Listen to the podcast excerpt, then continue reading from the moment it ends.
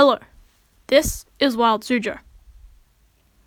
Today, we will talk about side blotched lizards, a group of lizards that are unique because of their mating habits. The side blotched lizard looks like an ordinary lizard.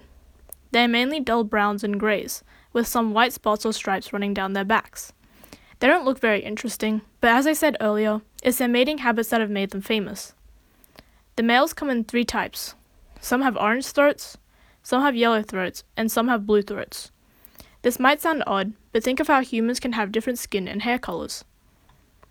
Furthermore, the color of the side blotched lizard's throat also tells us how they mate. Orange means they are more aggressive and have larger territories with more females. Yellow lizards are not as aggressive and don't have territories. Instead, they will sneak into the orange lizard's territory to mate with the females.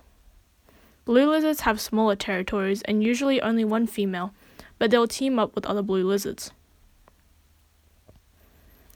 This special mating habit has given the side blotched lizard the name of rock paper scissors lizard, since each strategy for mating success has its positives and negatives.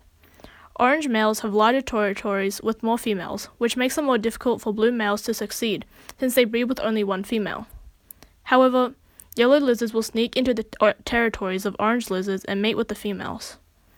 Yellow lizards, however, can't compete with blue lizards since they are better at defending their territories, and other blue lizards help each other defend females in their territory. This creates a cycle of orange, yellow, and blue, or rock, paper, scissors.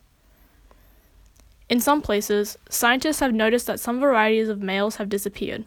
Usually, the yellow lizards are the first to disappear, since they are no longer able to compete with the orange and blue lizards.